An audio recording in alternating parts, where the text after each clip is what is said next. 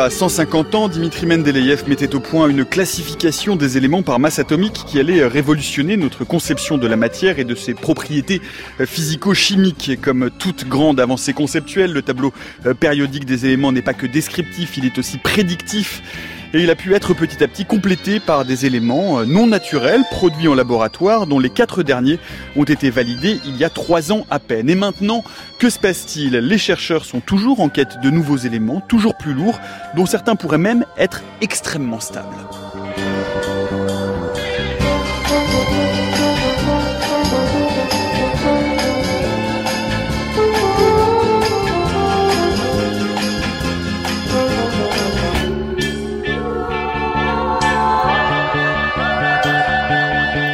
Mendeleïev, le tableau s'alourdit, c'est le programme élémentaire qui est le nôtre pour l'heure qui vient. Bienvenue dans la méthode scientifique.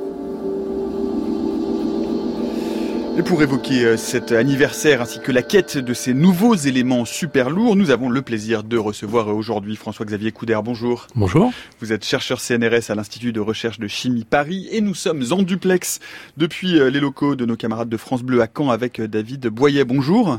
Bonjour. Vous êtes enseignant-chercheur à l'Université de Caen, physicien au Ganil, le grand accélérateur national Dion-Lourd, où on essaye justement de créer ces fameux noyaux super lourds. Vous nous en parlerez tout à l'heure. Vous pouvez suivre cette émission, et eh bien, comme chaque jour euh, par votre méthode d'écoute habituelle, en direct, en différé sur franceculture.fr, en podcast, et surtout, comme toujours, en complément. Euh, ça sera intéressant si vous n'avez pas exactement en tête toutes les cases de ce tableau périodique des éléments euh, sur notre fil Twitter at la méthode FC. Pour commencer, eh bien, comment résister à quelques minutes du délicieux accent rocailleux de Gaston Bachelard décrivant en 1948 le génie de Mendeleïev. C'est un extrait de l'heure de la culture française, les causeries de Bachelard sur C'était diffusé à la radio-diffusion française en 1948. Donc écoutez. C'est ici qu'intervient une des vues les plus pénétrantes qui ait jamais éclairé la science de la matière. Je veux parler de l'intuition du chimiste russe Mendeleïev. Je voudrais donner un rapide dessin de la classification de Mendeleïev.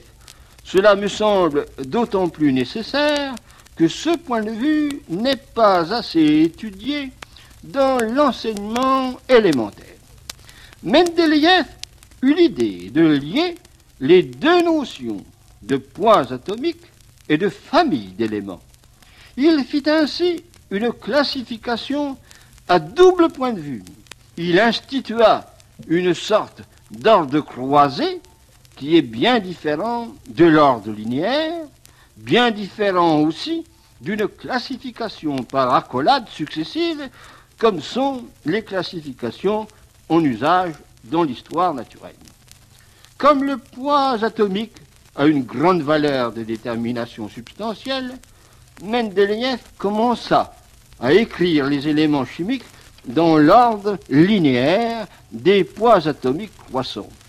Voilà cette euh, comment dire, on pourrait dire cette forme de d'emphase de Bachelard autour de ce de cette classification et de l'importance surtout de cette classification de Mendeleïev. Votre réaction, euh, François-Xavier Couder ben, évidemment, euh, c'est toujours émouvant et puis un peu sympathique d'entendre d'entendre cette voix. Et puis, euh, en fait, il, cite là les, deux éléments principaux de la classification périodique, c'est les poids et les propriétés.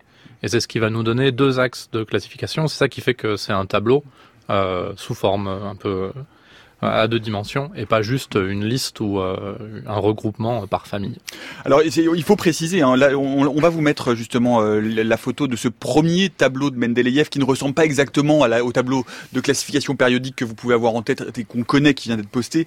Euh, le premier c'est une liste hein, de, de, symboles classés effectivement par masse atomique sur quatre colonnes seulement. votre réaction peut-être juste David Boyer à cette, à cette archive de Bachelard?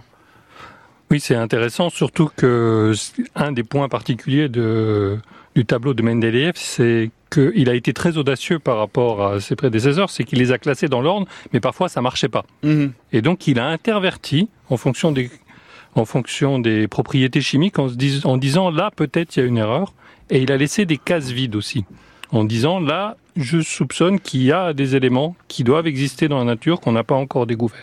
Donc il est ce tableau périodique. Non seulement il a permis de classer parce que pour le moment, avant la chimie était essentiellement descriptive, on essayait de voir comment ça réagissait, avec quel élément. Et là, il a essayé d'avoir une vue synthétique. Et d'avoir cette vue synthétique, il a été très audacieux en disant il y a des données qui sont pas très sûres il vaut peut-être mieux intervertir.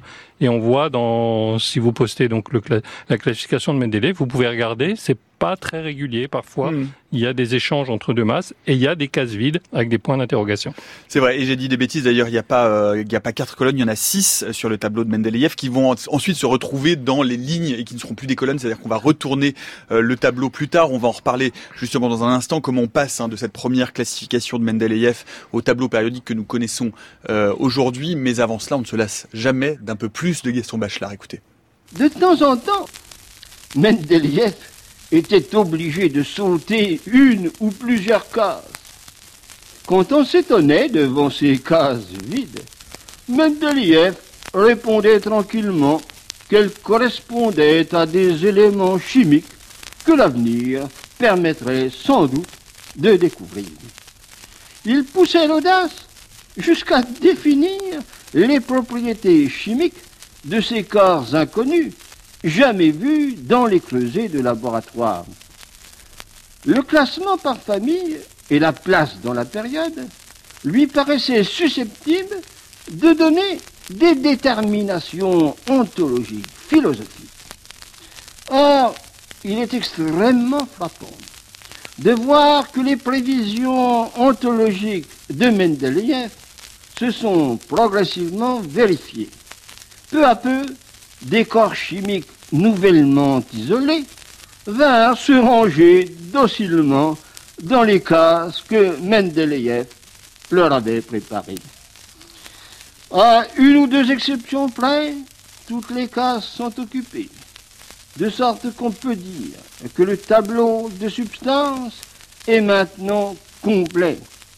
Ce n'est d'ailleurs pas un simple résumé d'expérience nous verrons par la suite que c'est un véritable clavier sur lequel joue maintenant le chimiste et le physicien pour étudier toutes les possibilités de transmutation chimique. Voilà cette dimension donc prédictive hein, que vous évoquiez, euh, David Boyer, et cette dimension que Gachelard qualifie carrément d'ontologique. Alors en 48, quand il dit que le tableau est complet, c'est pas tout à fait vrai, comme on va en reparler dans un instant, mais tout de même, vous partagez ce, ce côté finalement euh, de révolution conceptuelle, comme je le disais dans l'introduction, c'est-à-dire effectivement une vraie nature ontologique de classification euh, des éléments existants. Euh, oui, tout à fait. C'est effectivement la grande force euh, de ce tableau, c'est d'avoir fait des prédictions qui ont été en plus vérifiées. Et, euh, et en plus, il y a d'autres éléments, on en reparlera peut-être plus tard. Donc, Mendeleev a classé suivant les masses atomiques. Maintenant, il est classé suivant les numéros atomiques, euh, suite aux travaux de Moseley plus tard. Mais euh, on a gardé, ça n'a pas remis en cause cette classification. Donc, c'est, il n'y a pas eu, c'était pas la première classification qui a été faite, mais c'est celle qui est restée parce qu'elle avait, elle s'est révélée être correcte et avec un pouvoir prédictif énorme. Hmm. C'est important cette notion euh, prédictive hein, dans toutes les grandes révolutions paradigmatiques scientifiques. Il y a toujours hein, ce côté de, de la prédiction avant l'observation, ce qui est le cas de Mendeleïev et de ce tableau. Oui, euh, en fait, euh, effectivement, donc euh, il y, a, eu des tentatives de classification, il y a eu des classifications avant. Mendeleev, il arrive à une période où on connaît à ce moment-là une soixantaine d'éléments. et il y a eu des classifications par triade, par tétrade, par vis tellurique, etc., où on essaye de, de regrouper par famille. Mendeleev, il a vraiment deux, deux côtés novateurs c'est qu'il va avoir euh, la précision euh, dans les mesures de masse atomique. Donc les masses atomiques sont devenues beaucoup plus précises. Euh, on a pu les mesurer plus précisément qu'avant. Ça va permettre aussi de, classer de manière un peu plus, on va dire, détaillée et de, mieux comprendre ce qui se passe. Et puis donc cette espèce de, saut dans l'inconnu en disant même si parfois il me manque un élément ou même si parfois les masses sont pas forcément dans l'ordre croissant, en tout cas euh, ce qui va primer, ça va être la propriété. Et cette, euh, cette adjudication de la propriété euh, et de la masse qui va effectivement correspondre au fondement hein, solide et théorique de ce tableau périodique des éléments dont nous vous racontons l'histoire aujourd'hui.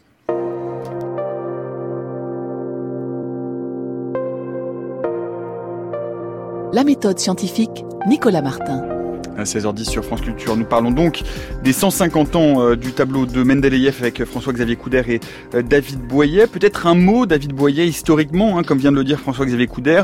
Euh, donc ce tableau périodique des éléments, il commence à se fixer à partir de Mendeleïev, mais Mendeleïev ne sort pas de nulle part. Il est l'héritier d'un certain nombre de tentatives de classification qu'on pourrait presque faire remonter à Lavoisier. Tout à fait. Euh, déjà, c'est-à-dire deux siècles avant, hein, c'est-à-dire fin 18e de Lavoisier. Fin 18e. Donc, Lavoisier, mm. donc c'est avec la Renaissance, fin 18e, début 19e, avec Lavoisier et Dalton, la renaissance du modèle atomique déjà, qui était à la fin 19e quand euh, Mendeleïev a proposé son tableau, les atomes n'étaient pas encore admis par tous. Donc ça, c'est, il faut voir que c'est un contexte scientifique. Mm. Nous, ça nous paraît évident. On a tous appris à l'école que le monde est fait d'atomes, mais à l'époque de Mendeleïev, il y avait encore toute une branche de la science qui contestait l'existence même des atomes.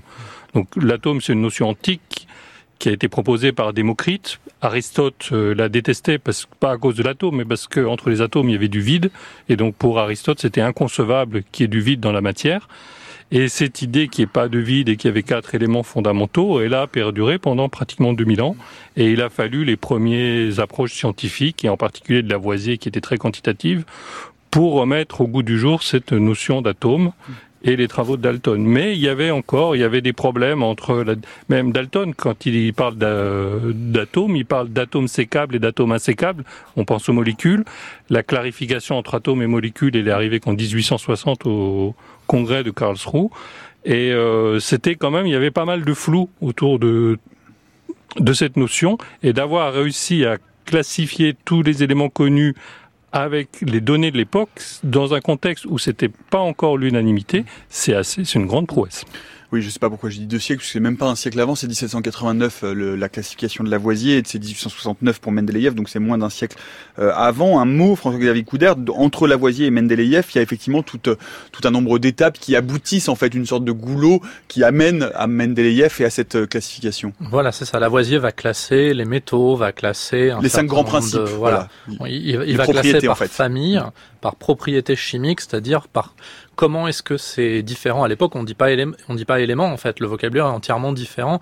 Mais comment est-ce que ces différents corps ou corps purs vont se composer entre eux euh, pour former Et donc, on, va faire des familles d'affinités. Et on en est vraiment là hein, quand on regarde les même les cahiers de les cahiers de Lavoisier, c'est vraiment ça. C'est par famille. Et puis, on va commencer à se rendre compte quand on peut euh, mesurer les masses que en fait, finalement, l'hydrogène va être le plus léger, qu'on va commencer à vouloir établir des rapports de masse. Et ça, c'est le début de cette réflexion là. Euh, effectivement avec l'école anglaise aussi, et, euh, on va commencer à, construire des classifications euh, et puis se rendre compte qu'il y a, quelque part une période. Et ce côté périodique, c'est-à-dire quand j'augmente de masse, je découvre, je passe d'un atome à un autre, il y a un nouveau comportement, et puis tout d'un coup, je reviens sur une série de, choses qui, qui c'est du déjà vu en fait. Euh, le l'aluminium se comporte un peu comme euh, son voisin en dessous. Alors à l'époque, il n'est pas connu, etc. Et, donc on retrouve du comportement ce côté périodique. Là où il est vraiment frappant, c'est que aujourd'hui, on sait pourquoi. Aujourd'hui, on comprend la nature des atomes et l'organisation.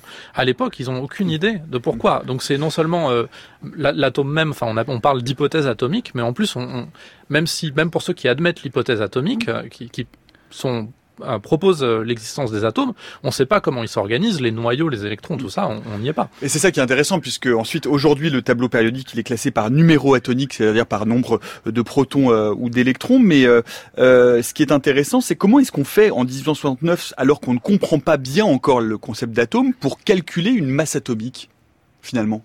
François-Xavier Couder alors c'est par des mesures sur les gaz. On, peut faire effectivement euh, euh, des mesures de, de, poids atomique. Sur euh, des modèles composés, on va pouvoir, par exemple, si je regarde l'eau, faire des mesures de rapport de quantité et puis de masse, mais macroscopiquement, hein, avec des balances, etc. On va pouvoir aussi décomposer finalement une, des grandes... ce qui a lancé l'identification de ces éléments, c'est qu'on va pouvoir décomposer les corps purs, c'est qu'on commence à avoir l'idée que l'eau effectivement donc se décompose, c'est Lavoisier, hydrogène, oxygène, et on va commencer à prendre des minerais, les chauffer, les électrolyser, donc faire passer du courant électrique dedans pour les décomposer, mesurer les poids de chacun des composés séparément, et puis comme ça à une règle de proportion. Et puis finalement, on se ramène toujours à l'hydrogène, puisqu'il se trouve qu'on remarque que c'est euh, finalement quelque part le plus léger d'entre tous, et donc c'est lui qui va nous servir de, de maître étalon pour toutes ces masses. Puisque l'hydrogène est de masse atomique 1 pour Mendeleïev, aujourd'hui on a un peu précisé ça, mais en l'occurrence effectivement ça sert euh, de, base d'unité. David Boyer sur cette question de la mesure, et on, c'est, enfin c'est, quand, j'ai, quand je me suis mis à, travailler sur ce sujet, c'est vrai que euh, le tableau périodique on le connaît par le numéro atomique et une sorte de classification logique. Hein, on rajoute, on rajoute un nucléon et on augmente, on, augmente dans le tableau. là pour le coup, Mendeleïev ne dispose pas de ces éléments-là et se et fonde sa classification sur toute autre chose. Oui, il utilise donc euh, la masse qui atomique, qui est le seul, euh, la seule grandeur qu'il ait pour caractériser ces éléments et les propriétés chimiques. Et comment justement sur euh, sur ces calculs de masse atomique, on, il ces calculs-là sont font l'unanimité, ils sont relativement justes. Comment est-ce que ça se passe par rapport ensuite aux travaux ultérieurs? Donc, euh, alors je suis pas chimiste, donc euh, je connais pas bien tout le détail, mais donc comme je l'ai dit au tout, tout, début, il y a certains éléments qui ont été inversés. Donc, euh, il, est Mendeleev lui-même est conscient qu'il y a certaines données sur les masses atomiques qui sont pas correctes ou qui soupçonnent de pas être correctes. François-Xavier Coudert. Oui, à, l'époque, on, on, se rend compte que les, les rapports de masse avec l'hydrogène sont entiers. Euh, et donc, euh, comme on ne connaît pas encore euh, l'existence des différents isotopes, le fait qu'un élément donné puisse être sous différents isotopes, le carbone 12, 13, 14, le carbone 12, le carbone 13 et le carbone 14, euh, vont avoir des masses différentes et donc le carbone qu'on mesure euh, dans la nature euh, d'un échantillon va être un, mélange de tous ces isotopes et donc on a une masse qui est pas tout à fait ni 12 ni 13 ni 14 mais qui est 12 et quelques. Et donc ça c'est un niveau de précision qu'on n'a pas à l'époque. On, remarque juste que, ça va être des nombres entiers. Ça pose effectivement un problème certain. Par exemple pour le chlore qui est un, un mélange très vaste d'isotopes et qui aujourd'hui on sait a comme masse molaire 35,5 grammes par mol si je me souviens bien. Et, euh, et du coup, euh, à, l'époque, ça peut poser un problème, puisque on, se dit, bon, bah, est-ce que c'est 35 ou 36 et qu'on a mal mesuré, parce qu'on n'a pas le, concept fondamental. Mais ce qui finalement fait euh, gagner quelque part le tableau de Mendeleev, c'est que de manière générale, les numéros atomiques et les masses progressent à peu près pas strictement, mais à peu près de la même manière et proportionnellement, parce que je peux pas mettre euh, un nombre indéterminé de neutrons euh, dans le noyau. Il, faut qu'il soit à peu près proportionnel. On reviendra dessus sûrement après. Au nombre de protons.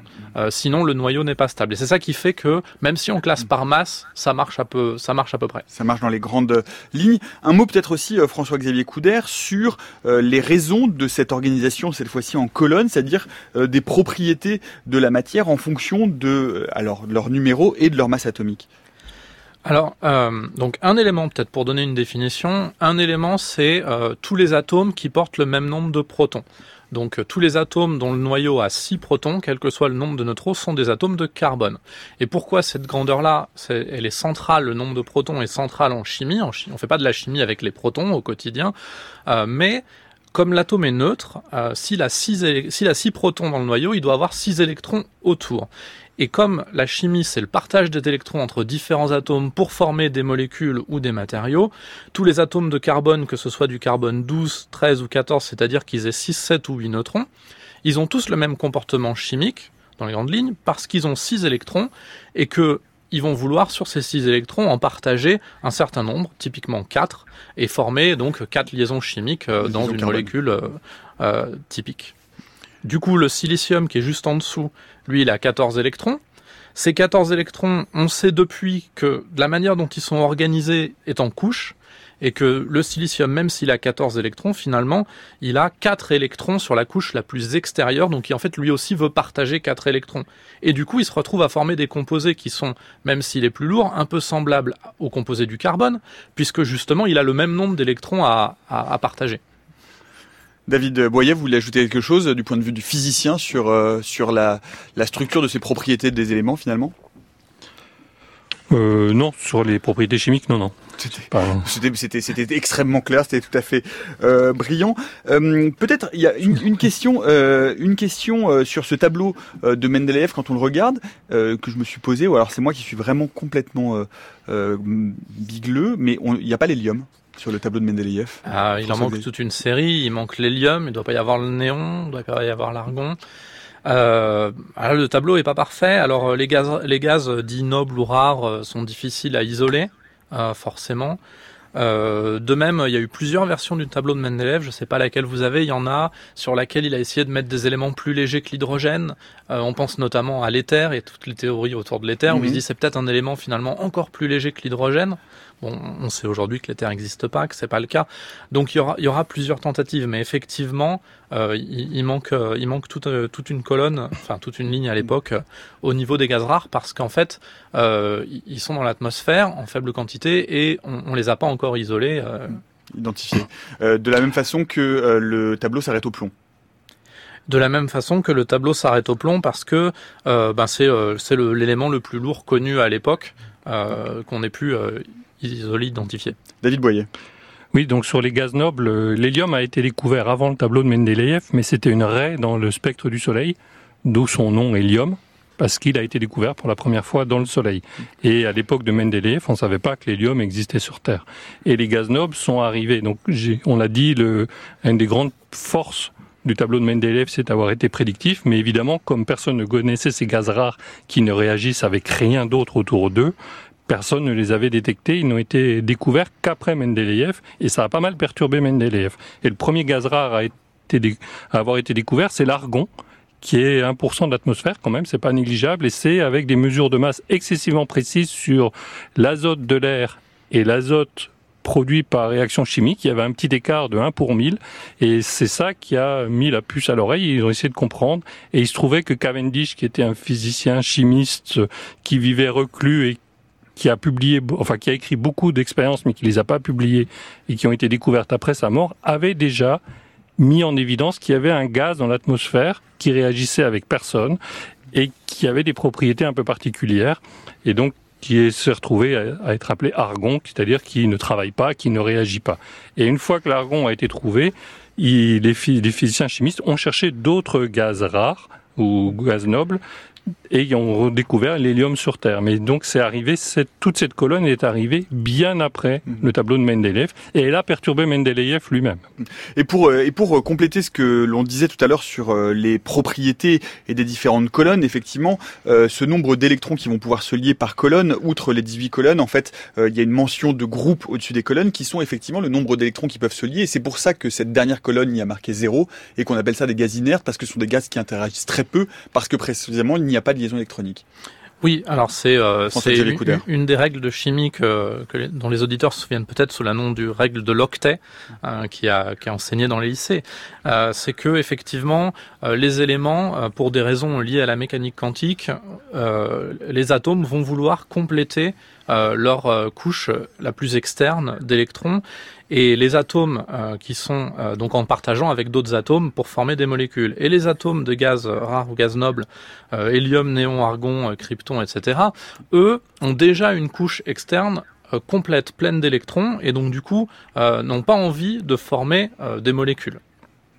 C'est ça, donc de se lier et euh, de, se compléter. Comment on peut euh, avancer un peu sur euh, sur l'histoire de ce tableau du vivant de Mendeleïev Il y a plusieurs en fait de son tableau prédictif fonctionne puisqu'il y a trois éléments qui vont être découverts le gallium, le scandium et le germanium. À quel moment à partir de quand apparaissent le les numéros, le classement par numéro atomique? Quand est-ce que se complète ce tableau périodique des éléments pour arriver à la forme que l'on connaît aujourd'hui, David Boyer? Donc là, c'est suite aux travaux de Mosley, qui est un jeune physicien britannique, qui a fait de la spectroscopie. Donc la spectroscopie est née au 19e siècle, où ça a été, il y a eu un, peu une explosion de découverte d'éléments en regardant les couleurs euh, des flammes et après en décomposant la lumière en fonction des couleurs, ça a permis d'identifier des éléments et aussi d'en découvrir des nouveaux. Et après, fin 19e, les rayons X ont été découverts et donc ce qui avait, ce qu'on avait appris avec la lumière a été extrapolé aux rayons X et Moseley a découvert que si on numérotait les atomes dans l'ordre 1, 2, 3, 4, 5, donc on leur donne un numéro. Hmm. Par, on connaissait pas le proton à l'époque. Ah oui, d'accord. Donc c'est vraiment par ordre d'apparition dans le tableau périodique. Hmm. Euh, il y avait une loi avec le spectre X qu'il avait détecté, qu'on appelle la loi de Moseley de nos jours. Et donc, il a pu confirmer la classification de Mendeleev. Il y avait des éléments, Mendeleev n'était pas très sûr, est-ce qu'il fallait les alterner ou pas.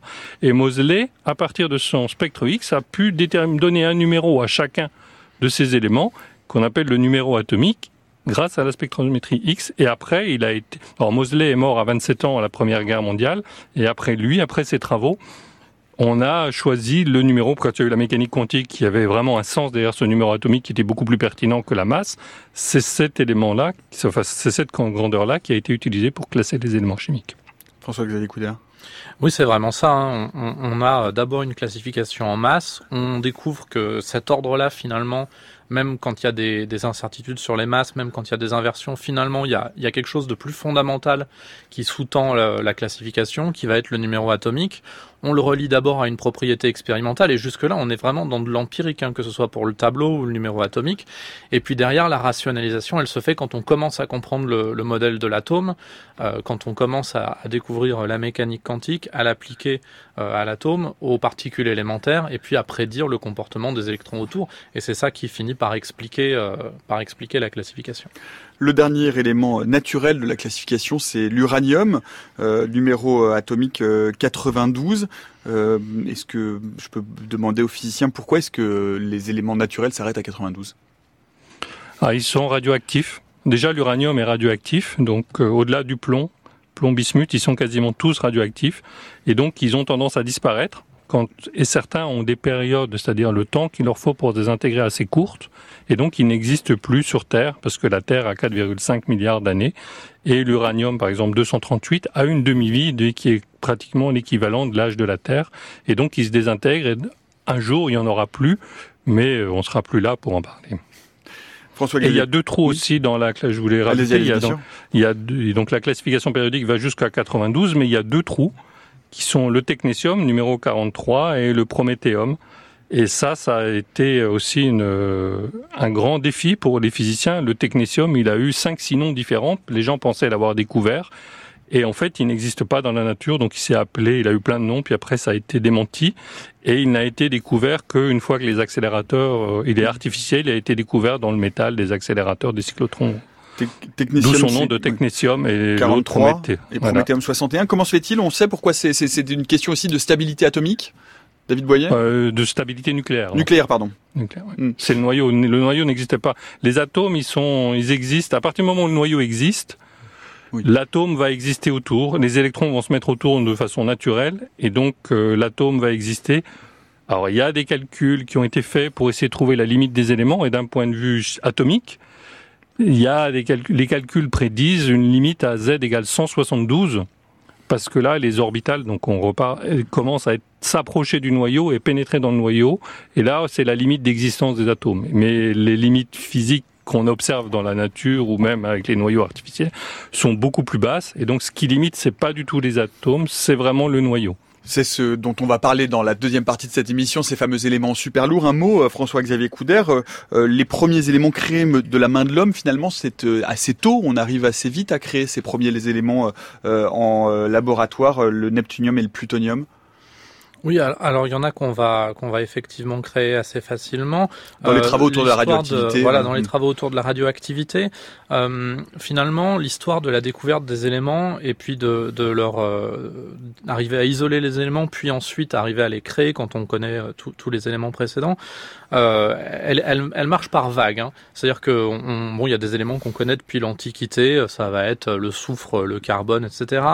Euh, on va découvrir au, au début de la chimie autour de Lavoisier pas mal d'éléments.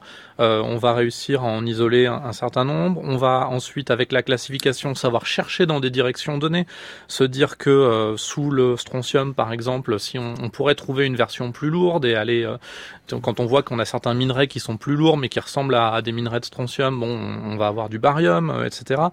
Donc on va vraiment avoir comme ça une, une augmentation. Et puis il y en a encore au XXe siècle avec euh, d'abord euh, l'isolation, enfin arriver à isoler les éléments euh, radioactifs dans les travaux après Becquerel, Curie, etc. Mhm. Donc c'est arriver à isoler euh, notamment euh, le polonium, le, radium, polonium, qui va mm. être, euh, qui vont. Et là, on va, on va pas les reconnaître par leurs propriétés chimiques, on va les reconnaître par leur radioactivité. C'est-à-dire, on prend des minerais, on isole la fraction qui nous semble la plus active, et puis on se rend compte que vu ses propriétés de radioactivité, ça, ça doit être un nouvel élément. Ça va être le polonium, etc.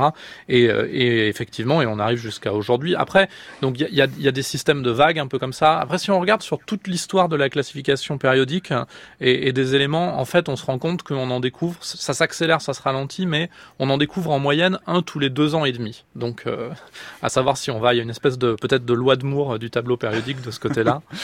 ah, si c'est un tous les deux ans et demi, c'est pas exponentiel. Euh, néanmoins, ce qui va nous amener au présent, ou en tout cas aux quatre derniers éléments recensés, c'était en 2016. On en parle tout de suite.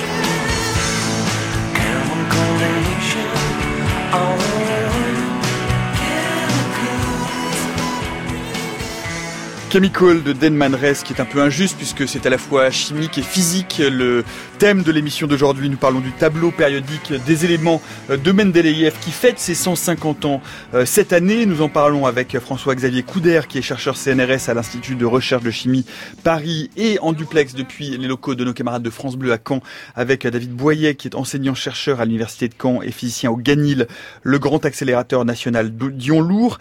Alors je le disais, c'est vrai, vrai et ça va fâcher François-Xavier Coudert, depuis quelques années, la fin, l'histoire du tableau périodique des éléments repose plus dans les mains des physiciens que des chimistes. Vous avez un peu perdu la main, si je puis dire, puisque ça se passe dorénavant dans des accélérateurs euh, de particules, euh, David Boyer, et euh, je le disais à l'instant, les quatre derniers éléments, on nous a dit le tableau de Mendeleïev est complet en 2016 avec la découverte du nionium euh, qui est Z113, du moscovium 115, du, de, du ou de la ténécine, la ténécine certainement 117 euh, et de l'oganesson 118. Ça veut dire que c'est terminé, euh, fermez le banc, l'histoire est close? Non, c'est la dernière ligne du tableau périodique qui est complète. Et donc là, un des défis, c'est de voir s'il y a une nouvelle ligne derrière. Donc c'est pas la fin de l'histoire, c'est la, enfin, c'est une grande avancée. C'est une et euh, c'est quatre derniers éléments que vous avez cités ont, sont rentrés en 2016. En 2012, il y en a eu deux autres qui étaient rentrés. Et le Copernicium 112 qui est rentré en 2010. Donc c'est vrai que ces dernières années a été très riche. Alors là, on n'en a plus dans les tiroirs en attente de validation. Parce qu'entre la synthèse, la première synthèse en laboratoire lors d'une collision et la validation pour entrer dans le tableau périodique, qui se passe à peu près une dizaine d'années, mais pour le moment, on n'en a plus dans les tiroirs en attente. Donc c'est vrai qu'on est un peu à un tournant de cette physique, de créer des nouveaux éléments, mais ça n'est pas la fin de l'histoire. On n'est pas, on n'a pas atteint la limite d'existence des atomes. François-Xavier Oui, il y, a beaucoup de. En fait, c'est même euh, encore une question ouverte. Hein, euh, ces atomes super lourds, la, fin de la classification périodique, il y a la question de la stabilité des noyaux, avec effectivement euh, donc peut-être l'existence d'éléments un peu plus stables qui contrebalanceraient cette, cette tendance à, à l'instabilité quand on augmente la masse. Et puis après, il y a les questions chimiques, c'est-à-dire même si on arrive à synthétiser des noyaux super lourds, est-ce que les électrons vont pouvoir tenir autour? Jusqu'ici, c'est pas un problème. Euh, plus on avance dans le dans le poids, plus les électrons ont des orbitales donc contractées. Alors ça veut dire euh, se rapprocher beaucoup du noyau, ça pose des problèmes. Ça veut aussi dire que les électrons qui sont sur la couche la plus externe du noyau euh, doivent tourner finalement, euh, pour donner une image assez simplifiée, mais doivent tourner très vite, doivent avoir une vitesse assez rapide, donc des effets euh, relativistes très importants, puisque si on regarde d'un point de vue purement de l'atome de bord avec un modèle très simple, à l'élément 147 je crois, l'électron le plus externe va à la vitesse de la lumière, et, et, ça, bon, ça veut dire que il faut le prendre en compte et ça peut poser un problème. Donc ça c'est l'une des limites. J'aimerais, David Boyer, que vous nous expliquiez un peu là ces dernières années, aujourd'hui, comment on synthétise euh, ces euh, éléments super lourds Est-ce qu'il oh, suffit de prendre euh, n'importe quel noyau atomique et de l'envoyer, de voir ce qui se passe? Il y a certains noyaux plus que d'autres. Il y a une question de stabilité. Expliquez-nous un peu comment se passent ces travaux de recherche. Donc avant, je vais peut-être faire une petite, une petite introduction historique. Bien sûr. Donc en, le noyau, il a été découvert par Rutherford en 1909 quand il a commencé à bombarder. Donc on connaissait, alors on va repartir même un peu en avant. Au fin 19e, les rayons X ont été découverts par Röntgen et la première chose qu'il a vue, c'est que ça traversait euh, les tissus biologiques et qu'on pouvait voir à l'intérieur des êtres vivants sans les découper, ce qui a été une avancée fantastique. Et après, les rayons X ont été utilisés pour aller regarder à l'intérieur de la matière. Et quand la radioactivité est apparue, l'idée d'utiliser ces nouveaux rayonnements pour sonder l'intérieur de la matière est venue tout de suite. Et Rutherford a donc bombardé avec la radioactivité alpha la matière qu'il avait, une feuille d'or, et il a découvert que l'expérience ne donnait pas du tout ce qu'il avait Il a mis deux ans pour analyser cette expérience et en 1911, il parle de noyau et en fait, il donne la structure de l'atome qui est un noyau central tout petit. Il donne même la taille et des électrons qui tournent autour. Donc ça, c'est euh, déjà une révolution dans la pensée parce que l'atome, qui veut dire insécable, est devenu sécable. Et c'est ce qui a permis de conforter, ce qui est rigolo, c'est que ce qui a conforté la notion d'atome insécable, c'est qu'il est devenu sécable. Et là, vraiment, on s'est dit, il y a quelque chose qui marche bien. Et après, avec le développement de la mécanique quantique, on a pu expliquer ce qu'il y a derrière.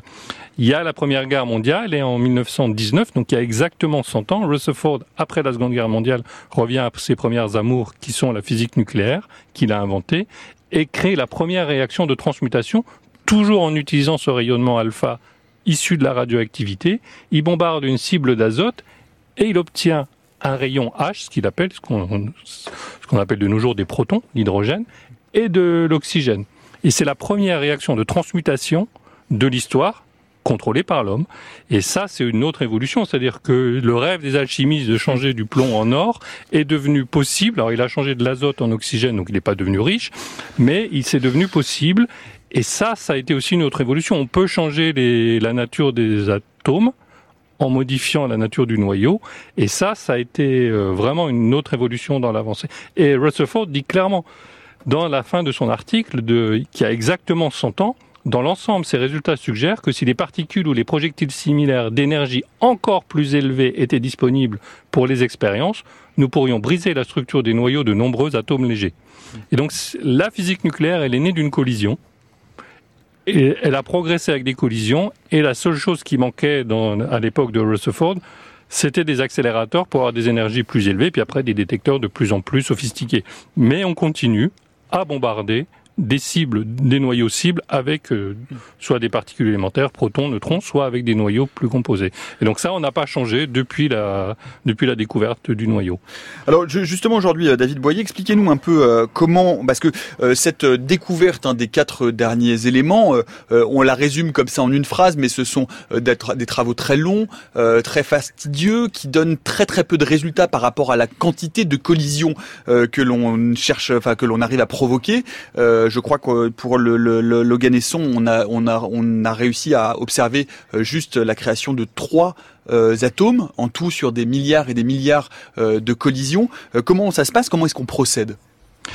Donc, euh, alors on procède pas au pif, c'est-à-dire qu'on est parti des. on imagine bien. on est parti. C'est une démarche progressive. On n'est pas allé à l'organisation directement. Hmm. C'est-à-dire qu'on va de, on essaye de progresser, d'aller de un par un et d'extrapoler. Donc d'avancer pas à pas jusque vers l'organisation. Et euh, pour, il y a deux techniques euh, qu'on appelle fusion chaude, fusion froide. Donc je vais pas rentrer dans les détails. Et la fusion froide, on est allé jusqu'au nihonium.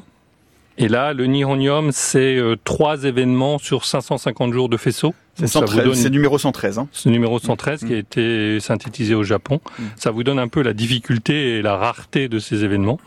Et l'organisson, donc c'est on bombarde avec du calcium 48 qui est un élément naturel, mais le calcium dont on a l'habitude, c'est 40. Il a 20 protons, 20 neutrons. Le 48, il est très riche en neutrons, ce qui le rend beaucoup plus intéressant pour la physique nucléaire.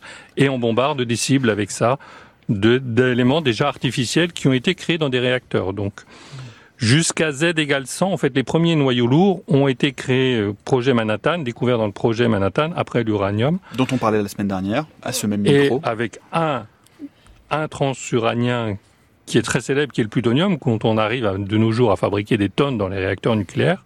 Les autres, on les fabrique en plus petite quantité. Et euh, donc, pour l'organisation, il avait déjà fallu fabriquer une cible dans un réacteur qui a été bombardé avec un faisceau de calcium 48. Évidemment, les physiciens ne visent pas la cible, donc il y a des milliards de réactions qui ont lieu, et de temps en temps, il y a la perle rare qu'on cherche, et donc ça veut dire derrière tout un système de détection qui va trier tous les événements pour aller chercher l'événement rare. Et dans le cas de l'organisation, effectivement, trois événements. C'est à peu près un événement par mois de faisceau. Et là, ces éléments les plus lourds, c'est même pas les éléments qui ont été identifiés, ils ont été identifiés par leur chaîne de désintégration radioactive. Et donc, on a vu une chaîne de désintégration alpha.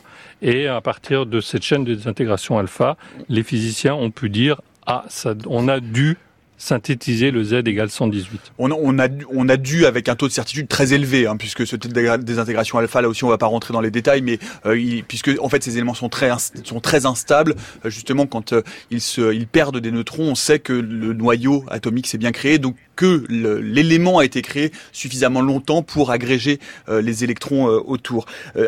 justement François-Xavier Coutard, j'aimerais vous entendre sur cette question de stabilité. Pourquoi ces noyaux sont-ils si instables? Pourquoi est-ce qu'il est si difficile de les obtenir euh, d'une part? Et pourquoi est-ce que quand on les obtient, c'est pendant 10 euh, moins 14 secondes pour que ce soit validé en tant qu'élément?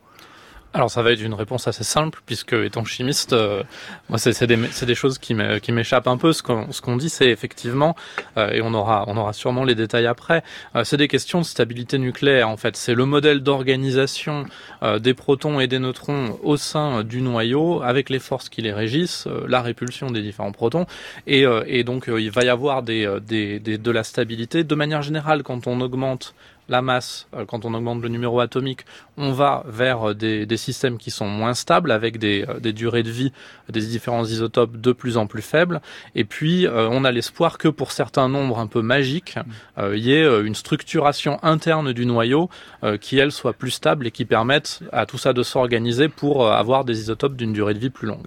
David Boyer, euh, c'est euh, la, raison, hein, entre autres, que vous donniez, celle du euh, calcium 48, c'est que effectivement, la stabilité, ce serait fonction du nombre de neutrons dans les noyaux. Tout à fait. Et avant, peut-être pour répondre à votre question, il y a deux aspects dans votre question. Il y a le 10 puissance moins 14. Mmh. Donc ça, c'est un peu arbitraire. C'est l'IUPAC, donc l'Organisation internationale de physique appliquée, de chimie appliquée et pure, qui a défini ça. C'est un peu, quand on a fabriqué le noyau, on n'a pas encore fabriqué l'élément. Il faut que les électrons aient le temps de venir se mettre autour, et on estime qu'au bout de 10 puissance moins 14 secondes, les, les électrons ont réussi à se mettre autour du noyau, et on a fabriqué l'élément complet, noyau plus électron. Donc le 10 puissance moins 14 vient de là. En revanche, les désintégrations radioactives qui ont été détectées faisaient euh, de l'ordre de la microseconde, donc on était largement très très très largement au-dessus. Hein. Au-dessus, et donc il n'y a pas de doute, on a bien créé l'élément. Au Ganil, il y a eu des expériences qui ont été faites, par exemple, le, mes collègues du Ganil qui ont fait des expériences. Le Ganil, le grand accélérateur national Dion-Lourd à Caen auquel vous travaillez. Voilà, il y a quelques années, on pense, pense avoir vu le noyau du Z égale 120 ah oui. Parce qu'il a survécu un temps suffisamment long, de l'ordre de 10 moins 18 secondes. Mais enfin, ils ont démontré qu'il avait survécu au moins 10 moins 18 secondes, mais ils n'ont aucune preuve qu'il avait survécu 10 puissance moins 14 secondes, qui est un temps extrêmement long pour la physique nucléaire. Et donc, ils ont, on a une forte présomption pour dire que ce noyau a été créé, mais il n'y a pas eu l'élément chimique de créer. Et alors je reviens sur cette question de la stabilité, fonction donc du nombre de neutrons. On parle, hein, comme l'a dit François-Xavier Couder, de nombre magique d'îlots de stabilité, c'est-à-dire que euh, on pourrait trouver des isotopes si on arrivait à rajouter plus de neutrons qui pourraient être autrement plus stables que euh, ces éléments que l'on crée en une fraction de micro ou de euh, microsecondes, disons, allez, de micro-nanosecondes. Oui, alors là, ça devient très compliqué à expliquer, la stabilité des noyaux. Donc il y a deux effets. Il y a des effets un peu globaux qu'on retrouve sur toute la masse. Et ça, on a un modèle pour ça qu'on appelle la goutte liquide. Donc on voit ça comme une goutte d'eau. Et en fait, c'est un combat entre deux forces. On a les protons qui sont positifs, qui se repoussent et qui ont tendance à vouloir casser le noyau, et l'attraction forte qui maintient la cohésion du noyau, qui elle est attractive. Et il se trouve que la répulsion coulombienne, donc les charges électriques qui se repoussent, c'est une force à longue portée et donc ça va euh, proportionnel au volume du noyau. Alors que l'attraction forte qui est attractive, c'est une force à courte portée. Et donc au milieu du noyau, ça a un peu tendance à s'annuler. Et c'est surtout sur les bords que ça retient. Donc c'est un terme qui est grosso modo proportionnel à la surface. Et donc plus on grossit, la répulsion, à un moment, elle va gagner sur la surface. Et à peine vous déformez le noyau, il se casse en deux. Et on peut faire le calcul avec ce modèle simpliste dit de goutte liquide. Il a été fait dans les années 50 par Wheeler il avait déjà prédit une limite d'existence aux alentours de Z égale 100 qui est le fermium. Donc, euh, à peu près à ce niveau-là, normalement, on ne devrait plus avoir de noyau si la goutte liquide était parfaite. Mais le monde est plus compliqué que ça. On a les nucléons qui sont en fait rangés sur des couches de la même façon que les électrons sont rangés sur des couches. Et quand on a une couche pleine pour les électrons, ça s'appelle un gaz noble, dont on a parlé tout à l'heure. Et pour les noyaux, quand les protons et les neutrons sont sur des couches fermées, on appelle ça un nombre magique, parce que les noyaux ont un regain de stabilité. Donc effectivement, le noyau le plus lourd avec des nombres magiques, c'est le plomb 208. Et au-delà, donc il y a des prédictions qui disent qu'il y a de nouveau, alors c'est plus des nombres parce que on commence à passer du système microscopique individuel à des zones où ça devient des zones magiques. Effectivement, là il n'y a pas accord sur les prédictions. Certains disent 114, 116, 120 pour le nombre euh, de protons, donc la charge, mhm. et puis aux alentours de 184. 184 pour, le nombre de neutrons. Le nombre de neutrons. Le problème, c'est que on peut pas les fabriquer parce qu'il y a un excès de neutrons par rapport aux noyaux existants. Donc, ce qu'on fait, c'est qu'on prend des noyaux existants artificiels ou dans la nature, on les bombarde, mais ils n'ont pas assez de neutrons. Et donc, on ne sait pas arriver dans cette zone où il y aurait euh, suffisamment de neutrons pour avoir suivant des prédictions, des noyaux qui survivraient des temps macroscopiques. Mais alors justement, j'ai une, question à ce propos. Euh, on parle d'un élément qui pourrait être justement doublement magique, c'est-à-dire à Z114, euh, donc numéro atomique 114, 114 protons et 184 protons, qui pourrait avoir... Neutrons. Euh, neutrons, pardon, oui, neutrons, excusez-moi, bien sûr, qui serait tellement stable que sa demi-vie serait égale à l'âge de la Terre. Si cet élément doublement magique existe, comment se fait-il qu'on ne l'ait pas trouvé dans la nature? Alors, c'est des prédictions. Déjà, on n'est pas sûr qu'il existe. Mm. Et il y a de grandes incertitudes. Le problème de tous ces calculs-là, c'est que c'est basé sur des modèles qui ont été adaptés à ce qu'on connaît. Et tous les modèles, dès qu'on extrapole, ça devient dangereux. Donc mm. ça, c'est une loi fondamentale de la science. Quand on sait que ça marche bien quelque part et qu'on extrapole, et plus on extrapole loin, plus ça devient douteux. Donc ça, c'est des lois euh, mathématiques simples de toutes les extrapolations. Et donc les modèles sont pas tous d'accord entre eux. Donc il y a encore des incertitudes très fortes. Donc ces données sont avec des incertitudes très fortes. Maintenant, il faudrait pouvoir les caractériser. Donc sur Terre, on n'en a pas trouvé d'éléments super lourds. Est-ce que stable. dans euh, oui, enfin, même pas même pas stable d'ailleurs, enfin, même pas stable, mais qui aurait des durées de vie euh, qui feraient qu'ils existeraient encore sur Terre. On n'a jamais trouvé d'éléments super lourds sur Terre. Donc l'élément le plus lourd qu'on ait découvert sur Terre, c'est l'uranium et on n'en a pas trouvé de plus lourd. Donc ça veut dire que s'ils ont été créés, ils ont peut-être pas ces enfin ces durées de vie là, ou alors ils ont été créés dans des endroits de l'univers qui n'ont pas servi à la création du système solaire. Alors, on va revenir du côté expérimental, puisqu'on l'a dit, hein, il y a deux méthodes, celle du bombardement, il y a une autre méthode euh, qu'on a évoquée également, celle par spectro... Je recommence, une, une autre méthode, on peut pas monter, c'est en direct, par spectroscopie, euh, qui consiste à essayer de prolonger euh, donc la stabilité de ces noyaux atomiques. Bonjour Céline Lausanne. Bonjour Nicolas, bonjour à tous. Vous êtes donc allé voir le responsable du laboratoire d'études du noyau de l'atome à l'IRFU du CEA, qui travaille précisément sur ce deuxième axe de recherche. Oui, Antoine Drouard et son équipe ne sont pas engagés dans la super course aux éléments super lourds. Ce qui les intéresse, eux, c'est de comprendre les propriétés des éléments super lourds qui existent déjà. Dans leurs expériences, ils forment des éléments lourds et mesurent les temps de fission, c'est-à-dire la durée que les éléments mettent à se désintégrer. Ils veulent comme ça tester la résistance à la fission, ce qu'on appelle la barrière de fission, avec l'espoir d'approcher la fameuse zone de stabilité. Alors euh, S-Cube, donc c'est le super euh, séparateur spectromètre qui est actuellement en cours de construction au Ganil, à Caen. C'est le grand accélérateur national d'ion lourd. Et euh, un des objectifs majeurs de S-Cube, c'est de pouvoir étudier les noyaux super lourds qui vont être formés en fait par la fusion de deux noyaux plus légers, qui est une mode un peu classique de formation de, de noyaux super lourds, où on va utiliser en fait les faisceaux de très haute intensité qui seront accélérés par l'accélérateur linéaire. Et le spectromètre S-Cube nous permettra de, de sélectionner en fait les éléments super lourds parmi la euh, très grande majorité de noyaux. Donc on sera euh, amené, grâce à S-Cube, à les euh, transporter de la cible jusqu'au point de détection où on, pourra les étudier.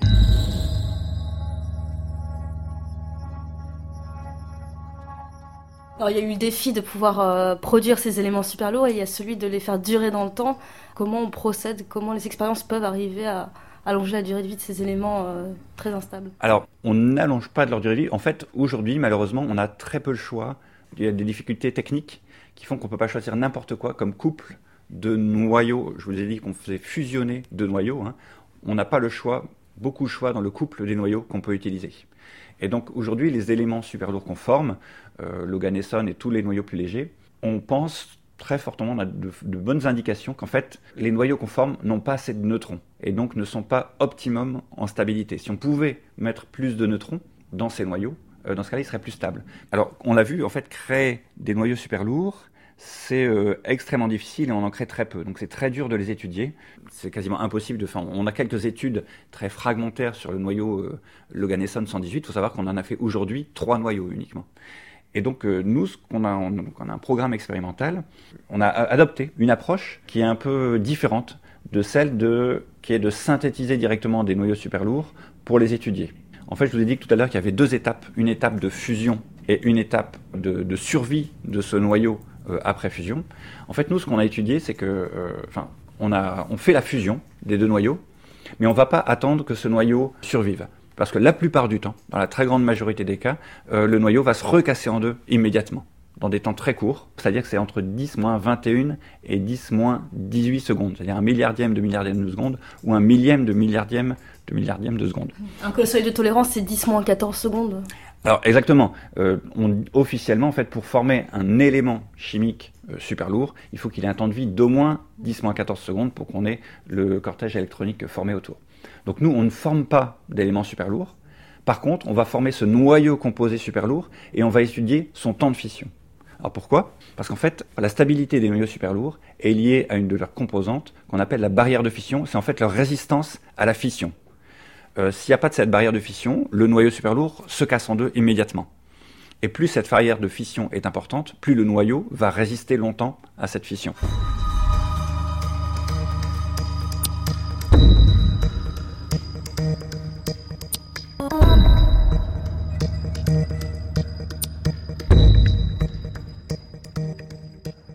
Comment on l'étudie cette barrière de fission dans, vos expériences? Alors, la première technique qu'on a utilisée, c'est la technique de blocage euh, dans les cristaux. C'est-à-dire qu'en fait, on va faire fusionner donc, notre noyau projectile avec un noyau cible, et cette cible, c'est un monocristal. Et en fait, le noyau composé est formé, ce noyau super lourd composé est formé, il se casse en deux, et en fait, la déviation des fragments de fission à l'intérieur du cristal va dépendre du temps de fission entre sa formation et le moment où il se casse en deux fragments. Si les deux fragments se cassent très rapidement, on a un certain type de déviation au sein du cristal. Si le, noyau composé super lourd vit plus longtemps, on va avoir un autre type de déviation, ce qui va nous permettre notamment de détecter la présence de temps de fission très long. Alors très long, c'est 10 moins 18 secondes, donc ça reste quand même assez court, mais pour un phénomène de fission, c'est très très long comme temps de survie. Donc on a, entre guillemets, juste à mesurer cet angle de déviation euh, à l'intérieur du cristal En sortie du cristal, exactement. Donc on a mis les détecteurs euh, dans les axes principaux du cristal et on a, pu mesurer euh, ce, taux de déviation. Si le temps de fission est extrêmement rapide, 10-20, 10-28 secondes, la déviation est maximale. Donc on va avoir apparaître en fait un trou dans la distribution des noyaux. Il y aura moins de noyaux dans la direction principale du cristal. Si au contraire les temps de fission sont plus longs, jusqu'à 10-18 secondes à peu près, euh, le trou va se combler progressivement. Et donc nous on va comparer des réactions qu'on sait très rapides, où on voit apparaître le trou, avec ces réactions de fusion-fission dans les noyaux super lourds, pour voir si le trou est comblé ou pas. C'est-à-dire est-ce qu'il existe, quand on forme ces noyaux composés super lourds, des temps de fission très longs ou pas? Et ce qu'on a observé, en fait, on a étudié plusieurs systèmes. Un système à 114 protons, un système à 120 protons et à 124 protons. Et ce qu'on a observé, c'est que dans les systèmes très lourds, à 120 124 protons, on a observé justement ces temps de fission très longs. Alors que le noyau plus léger, à 114 protons, on n'a pas observé ces temps de fission très longs. Donc ça indiquerait que pour ces noyaux à 120, 124 protons, il y a une barrière de fission qui s'est créée, donc que ces noyaux super lourds seraient, alors pas stables entre guillemets, mais moins instables.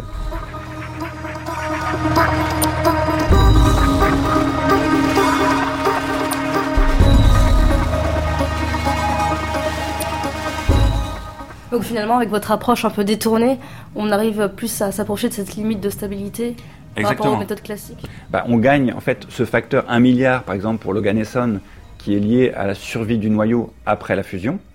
Euh, donc ce qui nous permet d'étudier des noyaux plus lourds, comme le noyau à 120 ou 124 protons. Voilà le reportage du jour sur cette méthode de spectroscopie. Un mot de conclusion, euh, David Boyer. Quelles sont les limites aujourd'hui euh, techniques à l'obtention de nouveaux euh, noyaux, de nouveaux éléments de numéro atomique plus élevés? En quelques mots. Alors en quelques mots, donc là, on a pour aller au-delà de donc si on veut toujours utiliser le calcium 48 qui a été la, le projectile qui a été miraculeux jusqu'à maintenant, il n'y a plus de cible derrière. Et donc on est obligé de changer de projectile. Et il y a déjà eu des expériences qui ont été menées pour faire euh, l'élément et pas seulement le noyau 119 et 120. Et pour le moment, elles sont pas fructueuses. Parce que? Bah, y a, on n'a pas observé. D'accord, simplement. François-Xavier Coudert pour conclure. Ah bah, je, je suis, c'est toujours réjouissant de voir que nous, en tant que chimistes, on s'occupe vraiment des électrons autour de, autour de ces noyaux et, et des fois on est un peu désemparé parce que quand il y a beaucoup d'électrons, c'est très compliqué. C'est des branches de la chimie euh, très très spécialisées pour comprendre le comportement des éléments lourds et puis euh, rien que leurs propriétés. Et donc ça fait toujours plaisir de voir que le noyau aussi c'est compliqué et pas seulement les électrons. Mais ce sera le mot de la fin. Merci beaucoup en tout cas euh, à tous les deux. Merci François-Xavier Couder, merci David Boyer d'être venu nous parler euh, de ce tableau de Mendeleïev qui fête ses 150 ans euh, cette année et de la quête de ces fameux éléments euh, super lourds qu'on continuera à suivre. On vous renvoie d'ailleurs au numéro de Pour la science qui était consacré, qui faisait sa une sur cette quête des éléments super lourds qui nous a pas mal servi pour composer cette émission. Merci également aux camarades de France Bleu pour le duplex depuis cette belle ville de Caen. Merci à toute l'équipe de la méthode scientifique, Éléonore Pérez, Eve Etienne, Céline Lausanne, Antoine Beauchamp, Noémie Naguette de Saint-Vulfranc, Émilie Valla à la réalisation et Jean-Frédéric c'est la technique. Dans le prochain épisode de la méthode scientifique, demain nous parlerons euh, alimentation puisque c'est en ce moment euh, que se tient le salon de l'agriculture à Paris pour tâcher d'y voir plus clair dans un débat euh, qui devient assez vite houleux quand on tente de l'aborder sereinement. Moins de pesticides, c'est indiscutablement mieux pour tout le monde, mais est-ce que le bio c'est vraiment bon? On essaye d'en parler demain calmement à 16h jusqu'à preuve du contraire.